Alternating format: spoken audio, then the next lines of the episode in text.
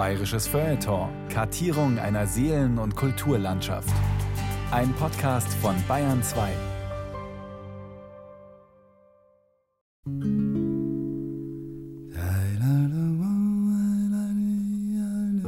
Kennst du das Land, wo die Zitronen blühen? Im dunklen Laub die Goldorangen glühen? Ein sanfter Wind vom blauen Himmel weht, die Myrte still und hoch der Lorbeer steht.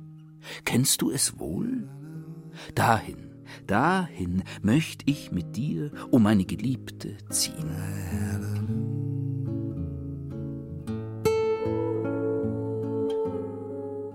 Dies Land ist bei mir, Geliebter. Sechs Quadratmeter Südseite, zwei Zitronen im Kübel, eine Kumquat, eine Pomeranze, eine frisch umgetopfte japanische Scheinmyrte. Die eingetopfte Säulenzypresse spendet reinsten Bioschatten. Links und rechts Sichtschutzmatten aus Heidekraut. Unter uns Tatami-Matten sowie eine selbstgebastelte Couch aus alten toskanischen Weinkisten. Neben uns ein Ratterntischchen mit zwei Prosecco-Gläsern. Über uns sanfter Wind vom blauen Himmel. Das äh, klingt verlockend.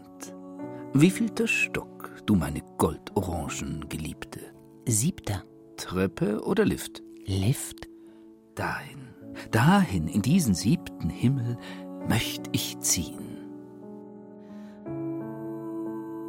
Bayerische Kraftplätze. Der Balkon. Eine Fassadenromanze in elf Stationen. Von Thomas Kernert. Erste Station Aufbruch.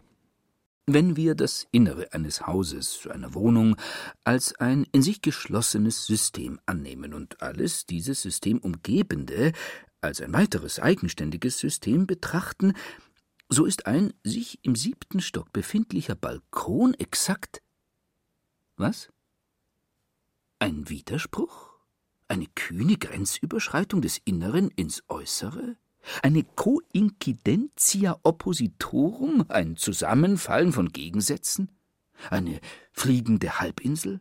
Eine Sackgasse? Eine schwebende Schnittstelle? Ein Schwebebalken? Balkon geht auf das althochdeutsche Balko zurück, was unserem Balken entspricht. Nicht jede Balkonvariante freilich besitzt einen schwebebalkenartigen Charakter. Die verglasten Balkone und Erker an bzw. in vielen Gründerzeitfassaden mögen imposant sein, luftige Gefühle evozieren sie nur am äußersten Rande. Und auch die im Alpen- und Voralpenland so gnadenlos beliebten durchlaufenden Holzbalkone, Gangel genannt, knarzen zwar meist sehr abenteuerlich, verbreiten mit ihren Geranienhecken oftmals jedoch nur ein mattes Laubenfeeling. Dann vielleicht doch lieber jene wabenartig angeordneten rechteckigen Gebilde, wie man sie in hoher Stückzahl in Nürnberg-Langwasser oder München-Neuperlach bewundern kann? Auch wenn es sich bei ihnen eher um nach vorne hin offene Betonschachteln handelt, schenken sie ihren an und übereinander gestapelten Bewohnern an sonnigen Tagen doch ein wenig blaue Luft und je höher oben sie sich befinden, auch ein wenig Himmel. Balkone sind sie streng genommen trotzdem nicht, sondern eher Loggien, auch wenn dieses elegante italienischstämmige Wort eigentlich viel zu schade für sie ist. Die sogenannte Benediktionsloggia, direkt über dem Hauptportal des Petersdoms, auf der der Papst Stadt und Land zu benedeien pflegt, ist eine Loggia, zumindest dem Namen nach. Doch was ist jener Baukörper am Buckingham Palace, auf dem sich die Royals bei Familienfesten dem britischen Volk zeigen? Ein Balkon? Eine Loggia? Ein Altan? Richtige Balkone liegen erstens deutlich über dem Geländeniveau und ragen zweitens deutlich aus der Haut eines Baukörpers hervor. Der berühmte Balkon in bzw. an der Casa di Giulietta zu Verona ist insofern ganz gewiss ein richtiger Balkon, auch wenn er eine Fälschung ist. Die Veroneser waren es leid, den Touristen immer und immer wieder erklären zu müssen, dass es in Verona keinen Romeo und Julia Balkon gibt. Also klebten sie in den 30er Jahren des vergangenen Jahrhunderts einen alten Sarkophag an die Fassade eines mittelalterlichen Gemäuers. Und fertig war die Antwort auf alle Fragen. Immerhin. Der Balkon an einer Hinterhoffassade in München-Giesing, auf dem neben ein paar ausrangierten Kleinmöbeln jede Menge Leergut sowie ein paar halbvolle Kästen Bier lagern, ist ein richtiger Balkon. Schwebende Gefühle eher nicht. Weshalb wir uns bei dem, was wir hier als Kraftplatzbalkon titulieren, weniger an architektonischen bzw. gebäudetechnischen Definitionen abarbeiten wollen, als an dem, was auf ihm passiert. Nicht die bauliche Essenz, sondern die nach außen ins Freie hingelebte Existenz soll uns die Richtung vorgeben. Auch ein weit geöffnetes Fenster kann sich balkonartig richtig genutzt in ein Stückchen Himmel verwandeln. Oder anders ausgedrückt, es ist der Mensch, der lebt und schwebt, nicht die Materie. Zweite Station. Stehen. Stehen kann man fast überall, so auch auf einem Balkon bzw. balkonartigen Gebilde. Stehende Menschen verwandeln Orte noch nicht in besondere Orte. Der zu später bzw. zu früher Stunde allein auf einem Balkon stehende Mensch jedoch ist etwas anderes. Er mag vor Glück platzen, vor Sorge heulen, vor Sehnsucht sterben, vielleicht ist er aber auch gerade nur aus einem rätselhaften Traum erwacht und kann nicht mehr einschlafen, oder er findet nach dem spätesten Spätfilm wegen irgendeiner bohrenden Lappalie noch immer nicht ins Bett. Kurzum, er muss raus. Raus aus seinem inneren System, ins Freie in das, was zwar auch draußen noch drinnen ist, aber ein verwandeltes, ein anderes drinnen, ein drinnen draußen, ein Zwischendrinnen. Hauptsache dieses drinnen draußen, zwischendrinnen, und mag es noch so klein sein, schäbig oder hochparterreartig sein, bietet einen sicheren und doch irgendwie exponierten, ansatzweise vom Erdboden losgelösten Raum zum Durchatmen und Abstand gewinnen. Wer nicht durchatmen kann, erstickt. Wer nicht Distanz gewinnen kann, verblödet. Früher hatten die einsamen nächtlichen Balkonsteher gerne Zigaretten im Mund. Waren diese aufgeraucht, ging's wieder hinein. Heute lebt man gesund und praktiziert lieber eine gesunde, stressabbauende Atemübung. Fünf Sekunden einatmen, zehn Sekunden ausatmen. Fünf Sekunden einatmen, zehn Sekunden ausatmen. Der Mensch ist eine seltsame Kombination aus Innen und Außen, Welt und Selbst, öffentlichen Taten und geheimen Gedanken. Sieht man letztere beim Ausatmen in Form kondensierten Wassers aus dem Mund strömen, so sollte man nicht mehr allzu lange auf dem Balkon verweilen. Eine Lungenentzündung ist auch keine Lösung. Dritte Station. Sehen. Wie fast jede Form von Erhöhungen animieren auch Balkone die menschliche Augenlust. Die Dinge von oben herab zu betrachten, minimiert, objektiviert und reorganisiert sie. Plötzlich erfährt man das Gewohnte in ganz neuen Zusammenhängen, in größeren, in königlichen, in göttlichen.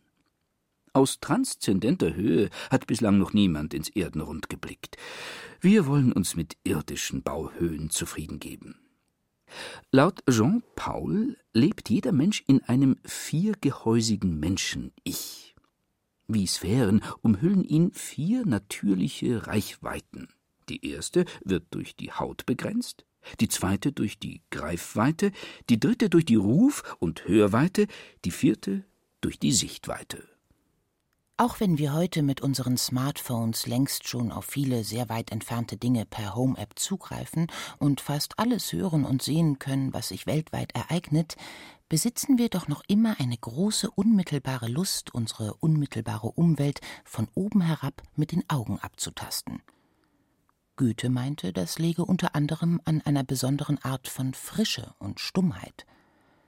Als er 1770 als leicht gelangweilter Jurastudent in Straßburg ankam, überkam ihn sogleich das Verlangen, den höchsten Balkon der Stadt, die Aussichtsplattform des örtlichen Münsters, 332 Stufen hoch, zu erklimmen. Und so sah ich denn von der Plattform die schöne Gegend vor mir, in welcher ich eine Zeit lang wohnen und hausen durfte. Ein solch frischer Anblick in ein neues Land hat noch das eigene, so angenehme als ahndungsvolle, dass das Ganze wie eine unbeschriebene Tafel vor uns liegt. Noch sind keine Leiden und Freuden darauf verzeichnet. Diese heitere, bunte Fläche ist noch stumm für uns. Jeder kennt das Phänomen. Im Blick nach unten entkrampft sich die Welt. Je höher die eigene Position, desto lockerer fühlen sich die Fesseln ebenerdiger Gebundenheit an. Im 100. Stockwerk eines New Yorker Wohnturms verschwinden die Sorgen des Alltags fast gänzlich. Dafür aber wächst ein Gefühl von Macht. Die Rede ist von keiner unmittelbaren Macht des Geldes, des Besitzes, der Weisungsbefugnis, sondern von einer ornithologischen Macht. Von oben schaut alles überfliegbar, sprich überwindbar aus. Die da unten können einen nicht mehr erreichen, weder mit ihrer Haut, noch mit ihren Greifarmen, noch mit ihren Rufen, und auch mit ihren Augen sehen sie dich kaum. Du aber siehst sie. Man schwebt in ganz neuen Relationen. Was hingegen die Ästhetik anbelangt, so verhält sich der Blick von oben uneinheitlich bis diffus. Fest steht, auch die Augen sind Gewohnheitstiere. Die Augenhöhe ist für sie das Maß ihres Sehens. Doch was aus einem Meter siebzig harmonisch, formschön oder kuschelig aussehen mag, kann schon in zehn Metern Höhe den Blick auf eine Großbaustelle oder die Kühltürme eines AKWs freigeben. In diesen Fällen verharmlost Höhe nicht, sondern konfrontiert mit unerwünschter Nachbarschaft. Das Risiko, mit den Augen von oben auf geschmackloses, störendes Hässliches zu stoßen, steigt gerade in Städten von Stockwerk zu Stockwerk dramatisch an. Andererseits, auch in der hässlichsten Straße kann der privilegierte Blick vom obersten Balkon über die Gesamtheit der Dächer einer Stadt ästhetisch durchaus entzücken, ganz egal, ob sich vereinzelt irgendwelche architektonischen Monster wichtigtuerisch emporspreizen. Frage allerdings, ist es das sich Darbietende, das entzückt, oder ist es die Maximierung der okularen Ausdehnung des viergehäusigen Menschen-Ichs, sprich die barrierefreie Entfaltung der Sichtweite, die uns bei Überblicken so fasziniert? Beim Blick vom Balkon des Urlaubshotels über das in der Sonne funkelnde Meer sieht man nicht viel. Und dennoch ist es, als atme man mit den Augen die Weite ein. Wer kein Zimmer mit Meerblick hat, muss sich indes nicht grämen. Statt Horizont gibt es dafür meist Menschen. Es ist ein offenes Geheimnis, dass Menschen nichts lieber tun, als Menschen zu beobachten, zumal von oben herab. Was gibt es inspirierenderes und animierenderes als die Freizeitbeschäftigung des Neudeutsch sogenannten People Watching? Wenn es stimmt, dass das Ich ein anderer ist, plaudert diese Disziplin so gut wie alles über das fremde eigene Ich aus, gleicht also einem riesigen Spiegel und ersetzt im Idealfall sogar den Psychotherapeuten. Vierte Station. Reden. Zwar ist der Radius der Rufweite wesentlich kleiner als der der Sichtweite, auf Balkonen wird dennoch viel geredet und mitunter sogar laut gerufen. Politiker beispielsweise lieben Balkonreden. Man wird sichtbarer, man wird hörbarer. Schon die Rostra, die Rednertribüne im alten Rom, war eine Art Balkon, nur ohne Haus.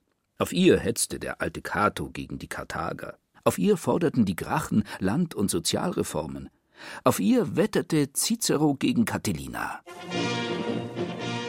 Auf einem Balkon mit Haus bzw. Schloss palaverte Kaiser Wilhelm II. bei seinen beiden berühmt-berüchtigten Balkonreden vom Juli-August 1914 mit großer Leidenschaft über das gute deutsche Schwert, welches siegreich aus allen Kämpfen hervorgehen werde. Vier Jahre später, am 9. November 1918, war das gute deutsche Schwert stumpf geworden, weshalb an gleicher Stelle Karl Liebknecht die Freie Sozialistische Republik Deutschland ausrief. Zwei Stunden zuvor jedoch hatte bereits Philipp Scheidemann zwischen Suppe und Nachspeise die Deutsche Republik proklamiert. Auch er bediente sich eines Balkons, und zwar des zweiten Westbalkons links neben dem Hauptportal des Berliner Reichstagsgebäudes. Wenn Sie sich nun fragen, wo an dieser Stelle ein Balkon sein soll, so haben Sie natürlich recht. Der Balkon der Deutschen Republik war und ist nicht viel mehr als eine mickrige äußere Fensternische. Eine große, weil der deutschen Wiedervereinigung unmittelbar vorausgehende Balkonszene sei noch erwähnt. Die Rede ist von der Prager Balkonrede am 30. September 1989, die eigentlich gar keine Rede, sondern lediglich ein Hauptsatz sowie ein vollendeter nebst einem unvollendeten Nebensatz war. um Ihnen mitzuteilen, dass heute Ihre Ausreise 18 Jahre lang, von 1974 bis 1992, war Hans-Dietrich Genscher deutscher Außenminister, um mit gerade einmal 13 Wörtern unsterblich zu werden. Und dies auf einem Balkon, der selbstverständlich, wie könnte es anders sein, gar kein richtiger Balkon, sondern ein klassischer Söller war.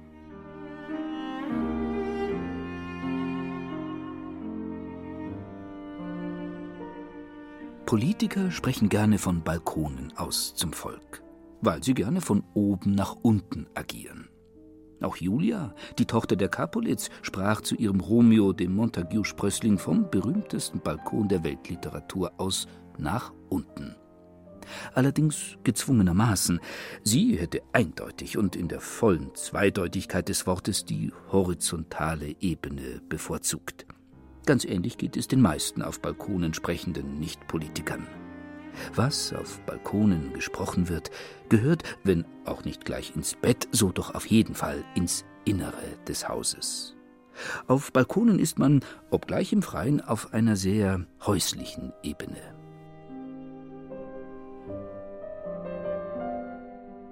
Auf dem Balkon des hoch überm See gelegenen friedvollen Häuschens, dessen Fenster die Sommerabendsonne spiegelten, wie in ruhigen Atemzügen entließ der Schornstein Rauch, tranken gute Menschen guten Wein. So beginnt Alfred Polgers quasi in Seidenpapier verpackte Kurzgeschichte auf dem Balkon. Man ist unter sich, man plaudert kultiviert über das Elend der Welt, man bemüht sich um treffende Metaphern, als am gegenüberliegenden Ufer des Sees plötzlich zwei Züge kollidieren. Einfach so, in der herrlichsten Dämmerung, ohne Vorwarnung. Ein Unglück, ohne Zweifel. Alle waren aufgesprungen, standen an der Brüstung des Balkons, starrten hoffnungslos bemühten Blicks zu dem Schauplatz der Katastrophe hinüber. Wisse vielleicht jemand von einem ihm nahestehenden, der Passagier eines der beiden Züge gewesen sein könnte?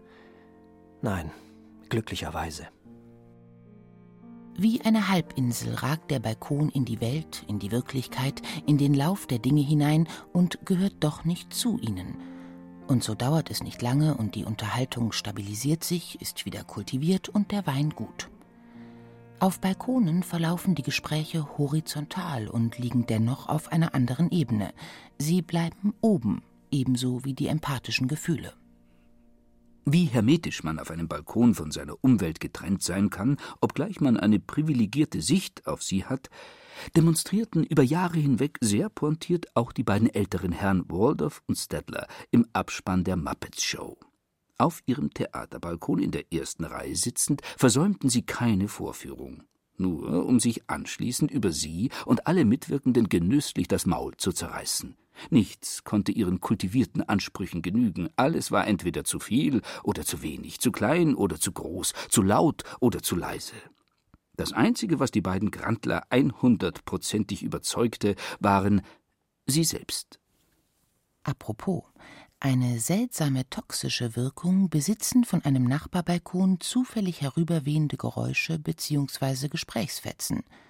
Schneller als man will, fühlt man sich belästigt, später als man will, hört man auf, dem Gemurmel zu lauschen.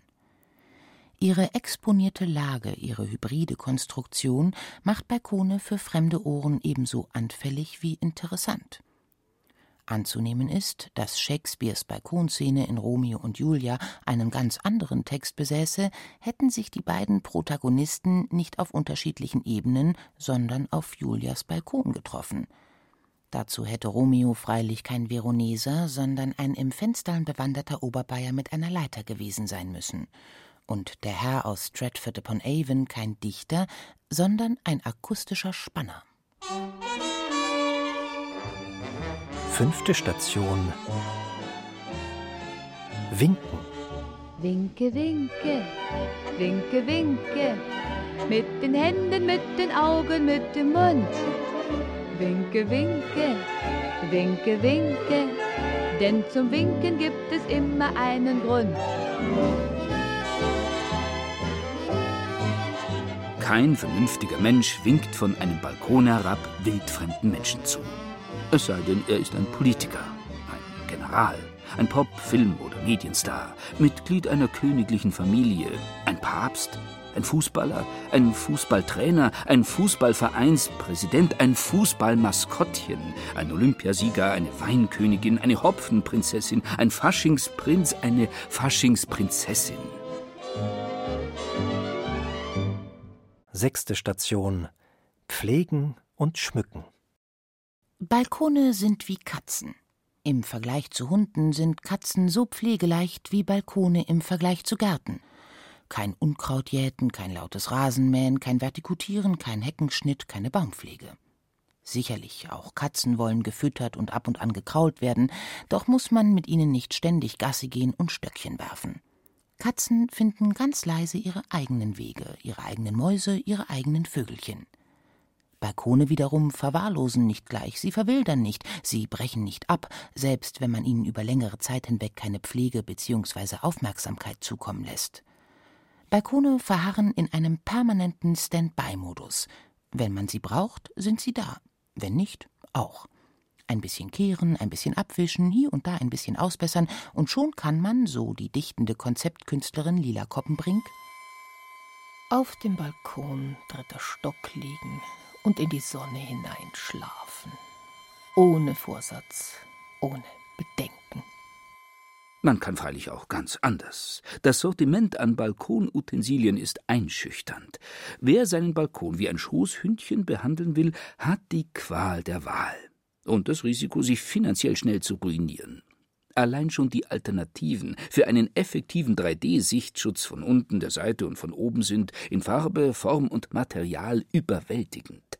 Man kann sich mit Paravents, Bastmatten und Stoffbahnen abgrenzen, mit zaunartigen Holzpaneelen oder Glasscheiben abtrennen, hinter massiven Metallplatten verschanzen.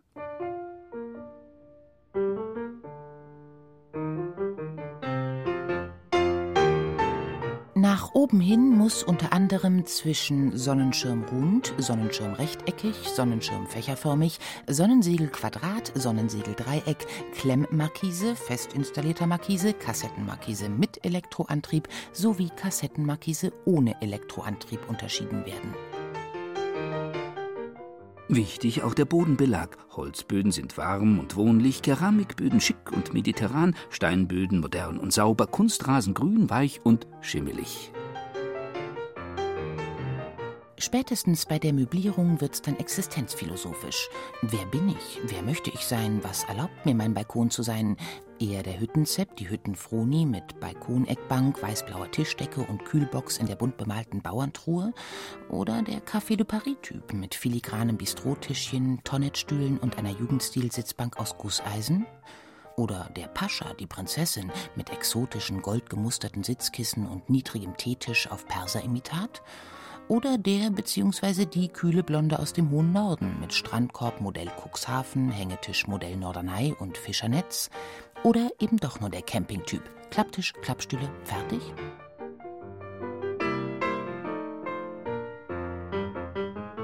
Umso wichtiger ist dann freilich die Deko. Kissen, Polster, Plates, Teppiche, Hängelampen, Solarleuchten, Laternen, Windlichter, Windräder, Klangspiele, Kannen, Schalen, Körbe, Buddha-Köpfe, griechische Göttinnen, nackt oder bekleidet, Springbrunnen, beleuchtet oder unbeleuchtet, sowie Miniteiche im Fass oder im Eimer. Und last but not least die Pflanzen. Dem robusten Typ mag ein Blumenkasten mit Geranien, Petunien oder ähnlichem Gemüse genügen. Für den anspruchsvollen Zeitgenossen steht die Flora im absoluten Mittelpunkt der Balkongestaltung. Hänge- oder Kletterpflanzen, Sukkulenten oder Süßgräser, eine Zypresse oder lieber ein Olivenbäumchen, Cocktailtomaten und oder Kräuter, Kalebassen können mehrere Meter groß werden. Kiwi sind Kletterpflanzen und machen an jedem Spalier eine gute Figur. Kalifornischer Mohn taucht den Balkonsommer in ein goldgelbes Licht. Blumen und Pflanzen dekonstruieren den Balkon, machen tote Fassaden lebendig, bringen Zartes in Hartes. Mit der richtigen Bepflanzung lässt es sich sogar am Rande einer Stadtautobahn überleben. Eine Rentnerin aus dem östlichen Allgäu hegte jahrelang eine üppig wachsende Pflanze auf ihrem Balkon, ohne zu wissen, um welches Gewächs es sich handelte. Ihr gefielen die schlanken, gesägten Blätter. Außerdem schoss das Kraut ordentlich ins Kraut und verdeckte so die nahe Bundesstraße. Als irgendwann die Polizei bei ihr aufkreuzte und sie darüber informierte, dass sie eine illegale Cannabisfarm auf ihrem Balkon unterhielt, fiel die Frau aus allen Wolken. Von einer Anzeige sah die Polizei nach intensiver Befragung ab. Denn es stellte sich heraus, dass die rüstige Seniorin übrig gebliebenes Vogelfutter regelmäßig in ihren Blumenkästen entsorgte. Tatsächlich können in Vogelfutter mitunter Hanfsamen enthalten sein. Vorsicht ist dennoch angebracht. Wenn man vor lauter Pflanzenrausch den Balkon nicht mehr sieht, verliert der Balkon irgendwann seinen Sinn. Siebte Station. Leben und Überleben. Leben auf dem Balkon heißt entspannen und somit gerne auch liegen. Der liegende Mensch ist sich Traum und Albtraum zugleich. Während der aufrecht gehende, stehende oder sitzende Mensch meist in irgendeiner Form Gefangener einer Handlung ist, deren Zweck außerhalb dieser Handlung liegt, sei es im Geldverdienen, Kinder erziehen, eine Radiosendung anhören, Bier holen gehen, liegt der Zweck des liegenden Menschen in eben diesem Liegen. Dies macht es, das Liegen, so einfach, so plausibel, so erholsam, so wünschenswert und ihn, den liegenden Menschen, so wunschlos glücklich in sich liegend. Auf dem Balkon, dritter Stock liegen und in die Sonne hineinschlafen, ohne Vorsatz, ohne Bedenken.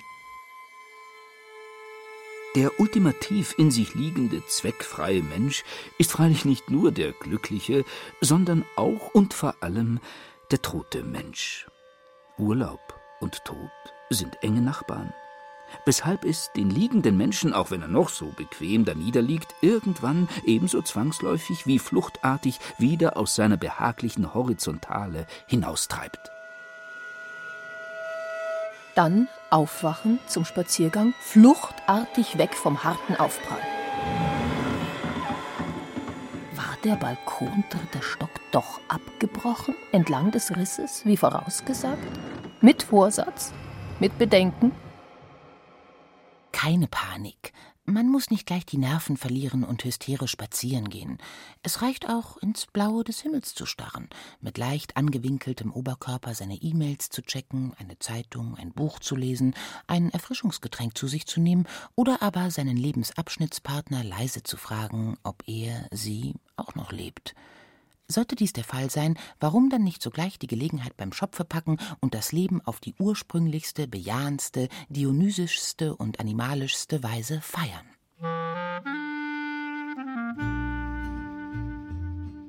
Sex on the Beach ist ein fruchtiger, mäßig süßer Cocktail, der zur Gruppe der New England Highballs gehört. Sex im Heustadel ist ein beliebtes Sujet in mit folkloristischen Kleidungsstücken aus dem Alpenraum nur rudimentär ausgestatteten Unterhaltungsfilmen für Erwachsene. Sex im Wald ist eine naturnahe Outdoor-Aktivität, die höchstens kleine Plastiktüten hinterlässt und sich insofern bei ökologisch verantwortungsbewussten Paaren zunehmender Beliebtheit erfreut. Umgeben vom Grün der Bäume und dem Gezwitscher der Vögel kommt Stimmung auf. Sex auf dem Balkon ist demgegenüber eine Erregung öffentlichen Ärgernisses, bei dem freilich nicht das öffentliche Ärgernis erregt wird, von dem eigentlich niemand so genau weiß, wie es genau aussieht und was es genau denkt, weshalb es auch zur Spezies der sogenannten unbestimmten Rechtsbegriffe gehört. In der Regel werden stattdessen Herr oder Frau Nachbar bzw. andere nahe am Tatort sich befindliche und diesen einsehende Zeitgenossen erregt. Wobei sich besagte Erregung weniger im libidinösen als vornehmlich im negativ-emotionalen Raum abspielt.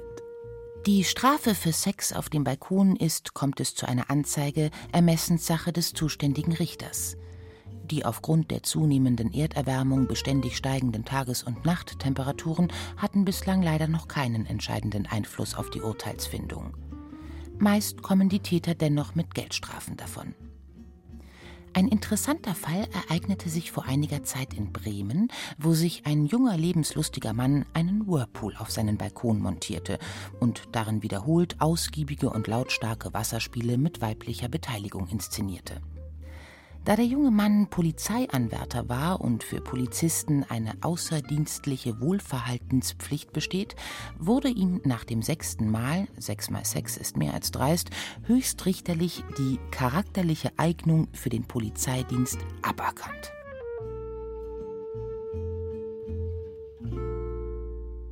Im tiefgläubigen Bayern passierte derartiges bislang noch nicht.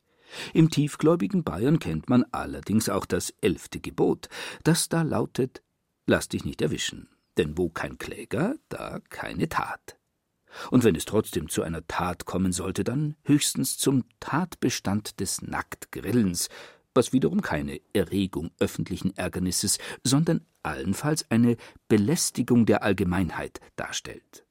Darüber hinaus geht der grillende Mensch, der grillende Mann, nicht seinem Vergnügen nach, sondern kämpft ums alimentäre Überleben. Und das mit Feuer und Hitze.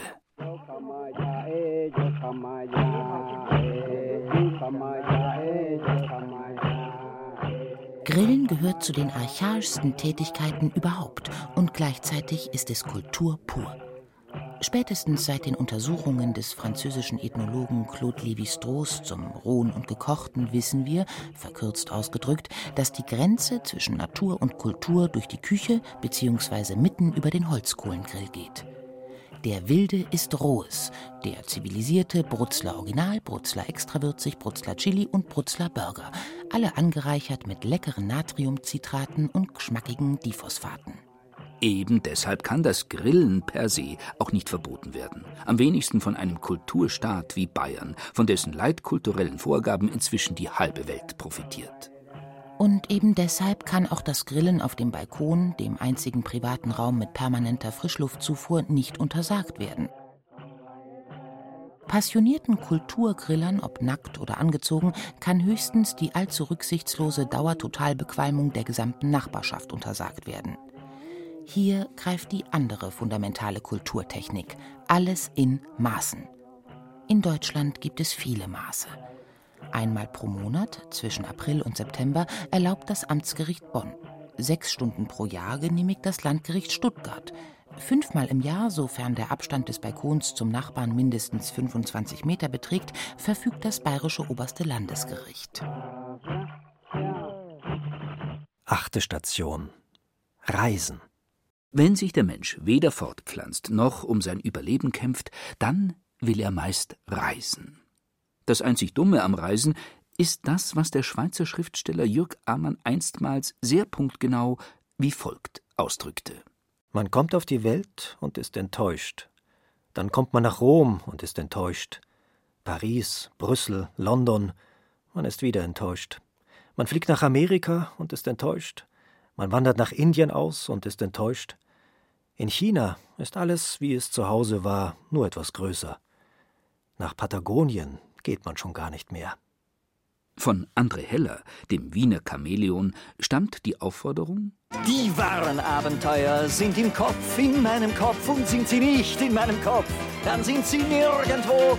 Die wahren Abenteuer sind im Kopf, in deinem Kopf und sind sie nicht in deinem Kopf. Dann suche sie. Frage nur, wo? Antwort in Balkonien. Keine Frage.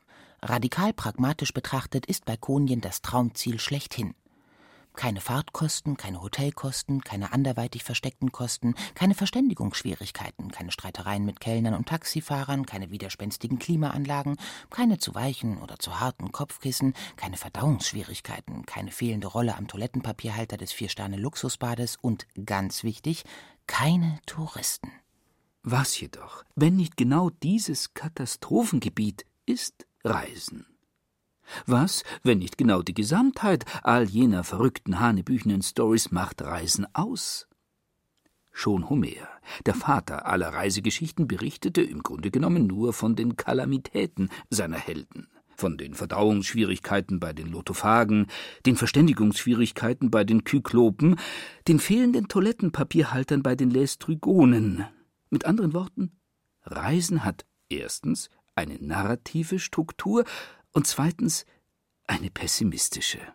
Und drittens gibt es natürlich Ausnahmen. Homers Miesepetrigkeit rief die Romantiker auf den Plan.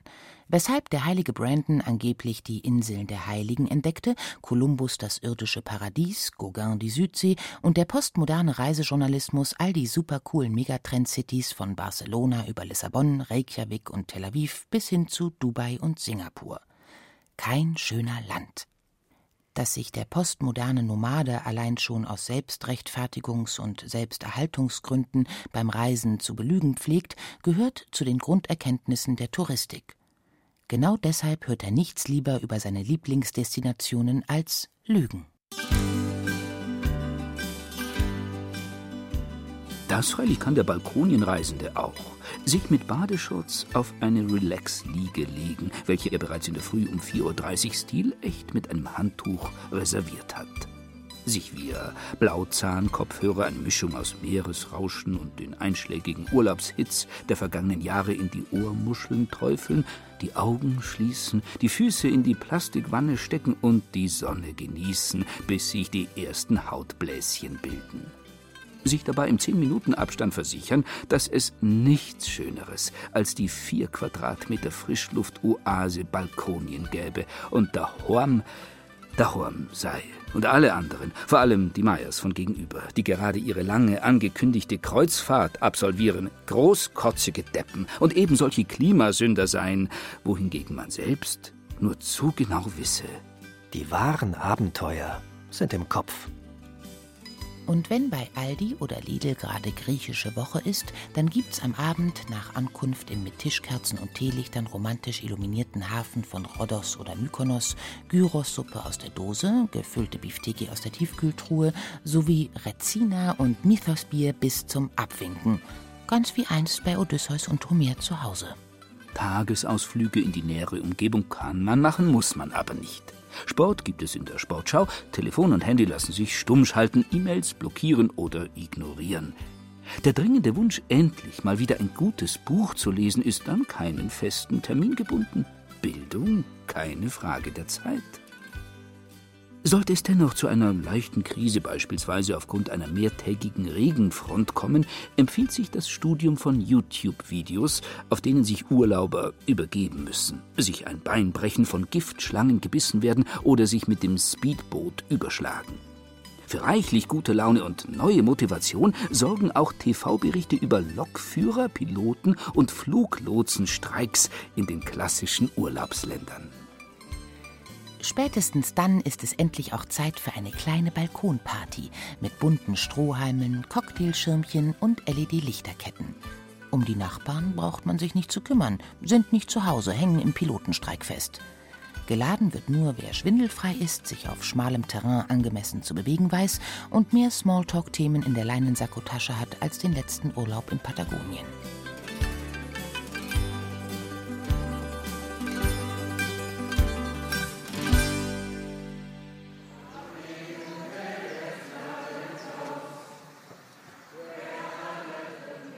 Neunte Station. Brauchtum. Brauchtum ist in Bayern wichtig. Die meisten Bräuche finden ebenerdig statt. Manche als Rundtänze, viele in der sehr einfachen Form von Flurumgängen. Einige immerhin, wie der Georgiritt am Ostersonntag, der Kötzdinger Pfingstritt oder der Leonhardi-Ritt Anfang November, bevorzugen ein höheres Niveau, spielen sich auf Pferderücken ab. Spitzenniveau erreicht das bayerische Brauchtum indes nur dort, wo auch Balkone tragende Rollen innehaben. Das alljährliche Silvesterblasen vom Balkon des Schlierseer Heimatmuseums beispielsweise gehört zu den stimmungsvollsten Momenten des voralpenländischen Winters. Der Maschkerer-Zug von Benedikt Beuern lässt sich zwar zahlenmäßig nicht mit den Rosenmontagszügen von Düsseldorf, Mainz oder Köln vergleichen, der Auftritt der grimmigen, mit Ruß beschmierten Horberer auf einem Balkon am Dorfplatz überragt dennoch alle rheinischen Büttenredner um Längen.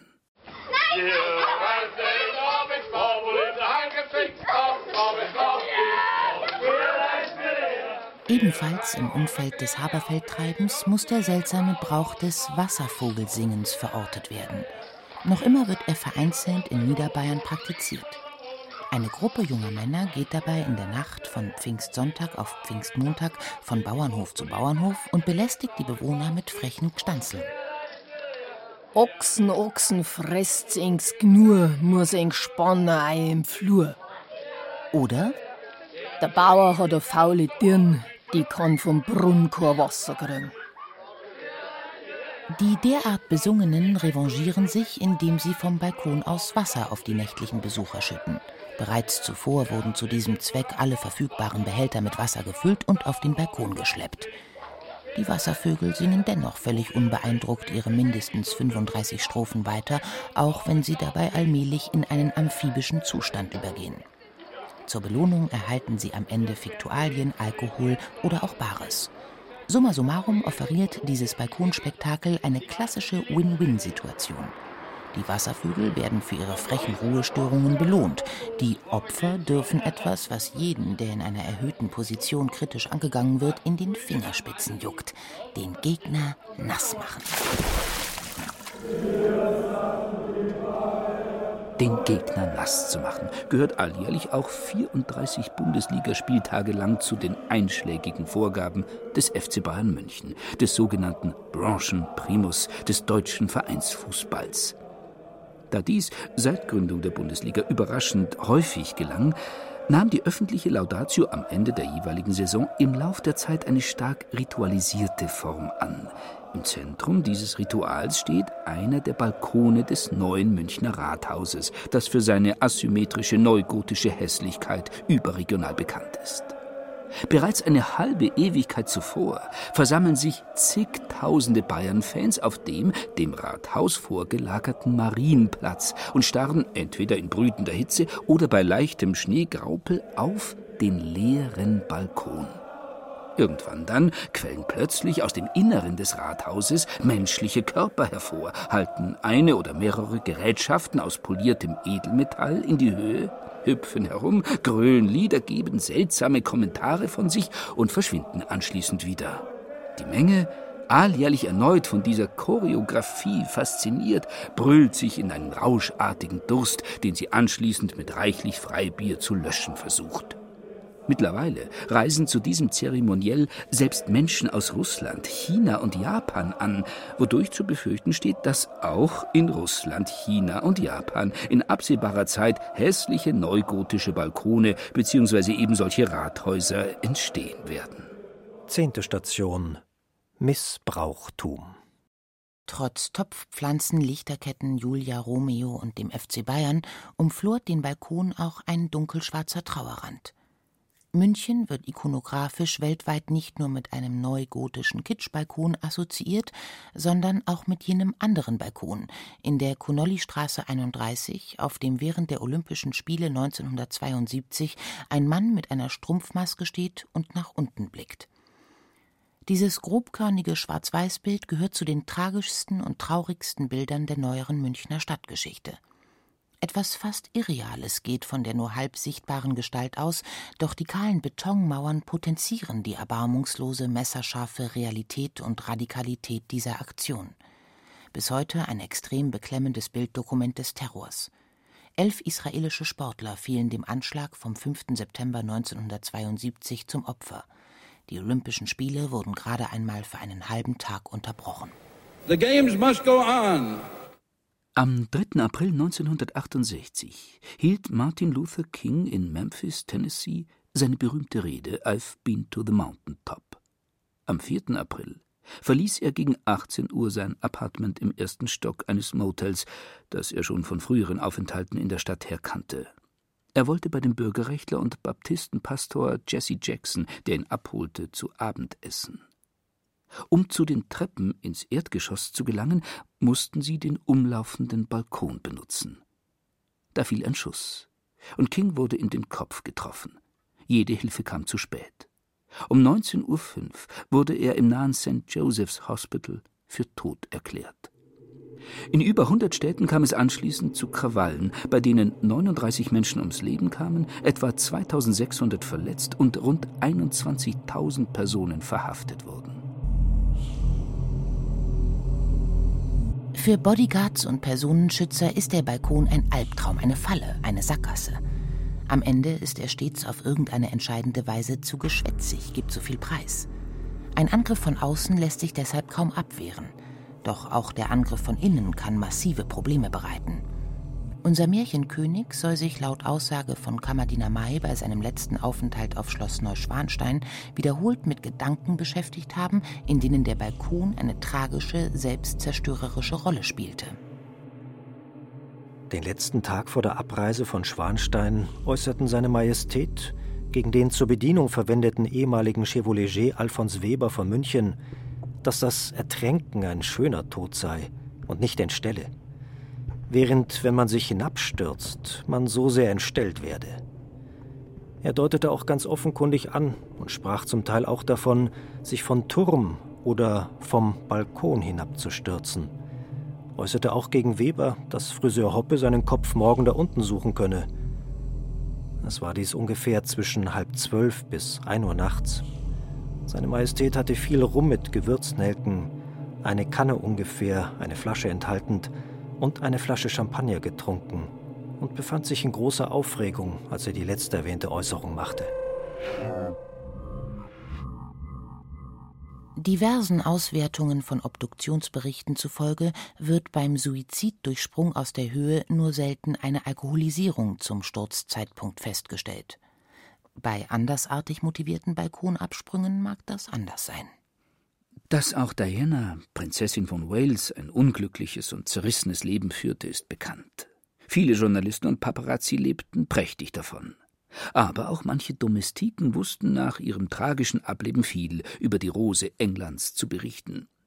Einer von ihnen ist Ken Worf. Er war sieben Jahre lang Dianas Leibwächter.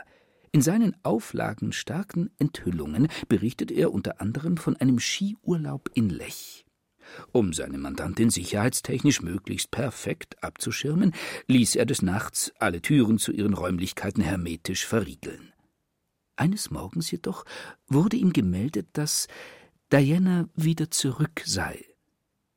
Zurück wovon? Antwort Dianas? Ich bin vom Balkon gesprungen. Worf ging auf ihr Zimmer, schaute vom Balkon hinab auf den Schnee in gut sechs Metern Tiefe und entdeckte dort den Abdruck einer Figur und Fußabdrücke, die weg auf die Straße führten.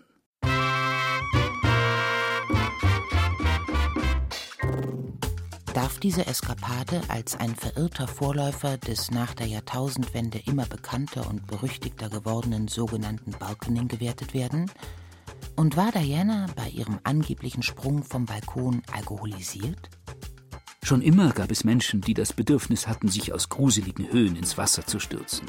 Die Klippenspringer von Acapulco sind legendär und seit einer halben Ewigkeit die Sensation des in die Jahre gekommenen mexikanischen Jet-Set-Ortes. Und auch anderswo besitzt der freie Fall eine gewisse Tradition. So zum Beispiel in Bayern wo das neudeutsche Cliffjumping schon seit langem Gumpenjucken heißt. Gumpen sind von Sturzbächen in den Felsen gefräste kleine Seen. Jucken steht im Allgäuerischen für Springen.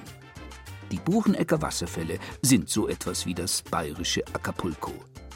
Dass es gesündere Arten gibt, sich in Gumpen abzukühlen als per Sprung, belegen diverse Verletzungen. Weit ungesünder freilich ist das Balkening. Und dies aus exakt drei Gründen. Erstens springt man beim Balkening von einem Balkon, meist einem Hotelbalkon. Zweitens in ein Schwimmbecken, meist einen Hotelpool. Und drittens besoffen, meist stockbesoffen. Vor allem auf Mallorca, im Umkreis von Magaluf und der Playa de Palma, hat sich das Balkening in den letzten Jahren zu einer regelrechten Plage entwickelt.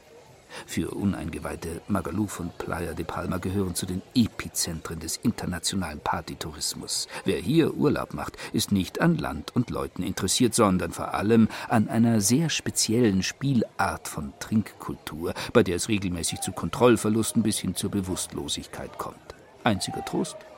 Bewusstlose springen nicht. Viele andere hingegen schon.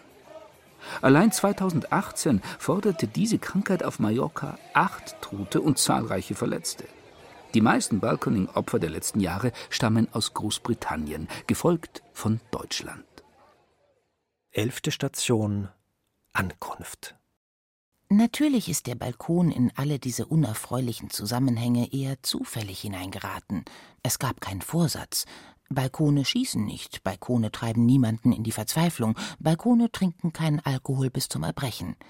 Doch wie heißt es so treffend? Mit gehangen, mit gefangen.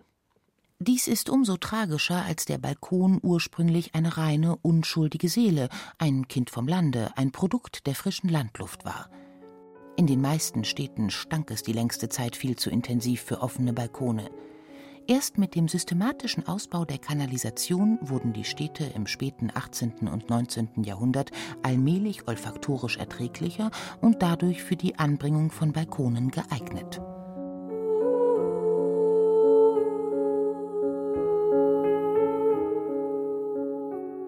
Wenn es auf dem Land eine ansatzweise anstößige Sache gab, in die der Balkon bisweilen verwickelt wurde, dann das Fensterln. Hatte nämlich das Zimmer der holden Maid einen kleinen Giebelbalkon, so erleichterte dies die Sache ungemein. Das Mädchen konnte seinen Galan bereits im Freien empfangen und beim Übersteigen der Brüstung behilflich sein. Gefährlich wurde es, wenn der Balkon unter den Liebkosungen allzu sehr knarzte und der Bauer oder die Bäuerin erwachte. Dann konnte es durchaus blutig werden.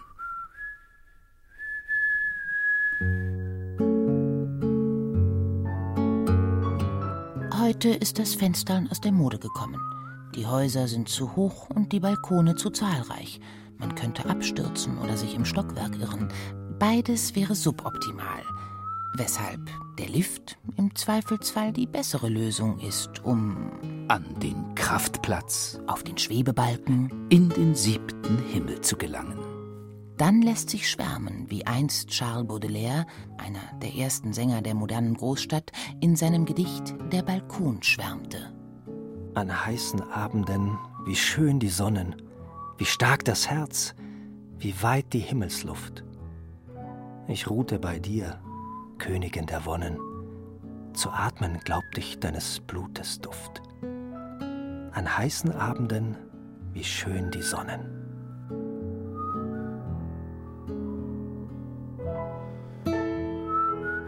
Bayerische Kraftplätze, der Balkon.